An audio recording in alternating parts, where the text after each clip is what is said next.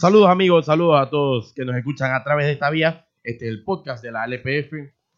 normalmente presentamos David Zacate mi persona, Billy Pineda. En esta ocasión estaré solamente yo porque David está disfrutando de unas merecidas vacaciones.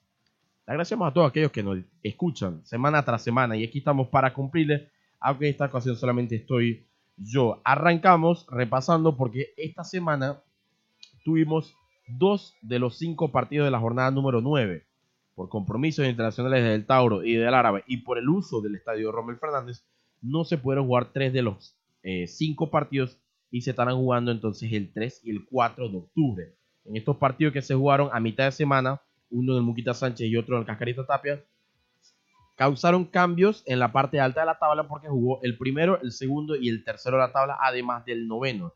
El equipo del Plaza Amor alargó su racha de triunfos a tres luego de vencer al Tauro en el Clásico Nacional al Árabe Unido en Colón, ahora venció 2 por 1 al equipo del Sporting de San Milito en el Cascarita Tapia con goles de Humberto Gómez y Ahmed Ramírez. A esa misma, ese mismo día, esa misma noche, el equipo del Santa Gema venció al eh, Alianza 2 por 0, incluyendo un golazo de Félix Góndola, eh, el equipo de Arraiján que había perdido el invicto en la semana anterior enfrentando al CAI justamente el Muquita Sánchez retomó el camino del triunfo y con esto mantuvo el liderato en la tabla de posiciones con 18 unidades, 2 de ventaja sobre el Plaza Amador y ya 5 de ventaja sobre la alianza que ocupa la tercera plaza de posiciones. El Sporting que tuvo técnico interino no consiguió el triunfo y sigue en la novena posición. Complicado para este Sporting que todavía no ha nombrado de forma oficial eh, un entrenador, tenía interino a Gustavo Ávila, pero necesita hacer rápidamente un cambio en el rumbo si no quiere terminar en la última posición. La fecha número 10 de la Liga Panameña de Fútbol arranca este viernes con un partido del Muquita Sánchez. El CAI se enfrentará al Plaza Amador desde las 9 de la, desde las 9 de la noche en La Chorrera. Interesante porque el Plaza Amador el día miércoles terminó de jugar a las 10 y 50 de la noche y jugará este viernes a las 9. O sea que habrá escasamente poco más de 46 horas de descanso entre partido y partido. El tema de la semana sin duda ha sido. Eh, el tema de la semana sin duda ha sido eh, el problema en el calendario. Y a esto le suma el tema de los estadios. Hace muy complicado las cosas para el equipo del Plaza Amador. Que de perder, obviamente, esperaríamos una excusa diciendo o alegando que eh, la programación de partidos le ha afectado al equipo del Plaza Amador.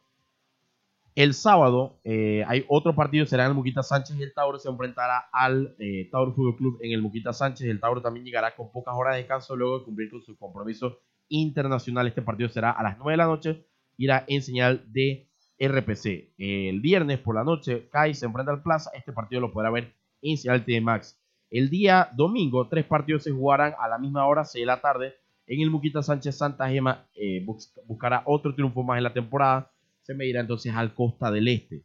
En el Cacarita Tapia Sporting se enfrentará a Universitario eh, y en el estadio Armando de Valdés el Alianza lo hará contra eh, el Ara Unido que viene de sufrir una derrota en la Liga CONCACAF ante el Club Sport Herediano de Costa Rica. Así que esto es parte de lo que se viene para esta jornada número 10 de la Liga Panameña de Fútbol, que tendrá la novedad eh, de la, del debut de algunos de los jugadores que han sido inscritos una vez culminada la fecha número 9.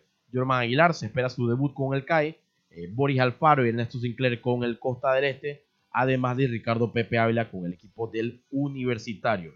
Así que cambios vienen, alternativas, se fueron cinco técnicos, esto fue lo más destacado al principio de la semana, eh, sumado a la institución de Juan Carlos García tras la fecha número 8, se fue Noel Gutiérrez, se fue Oscar Upey, se fue eh, Carlos Ruiz y también eh, Andrés Domingo. Algo, algo que realmente es inédito para la Liga Panameña de Fútbol. Prácticamente el 50% de los entrenadores se marcharon. Así que bueno, esta semana hemos grabado este podcast mucho más corto de lo normal, escasamente 5 minutos. La próxima semana eh, ya estaremos entonces de vuelta con David Zacata. Este es el podcast del LPF. Saludos a todos aquellos que nos escuchan. Esperamos sus comentarios en las redes sociales, arroba David Zacata y arroba Billy Pineda. PA. Esto será, este es el podcast. Eh, nos despedimos y será hasta la próxima. Chao.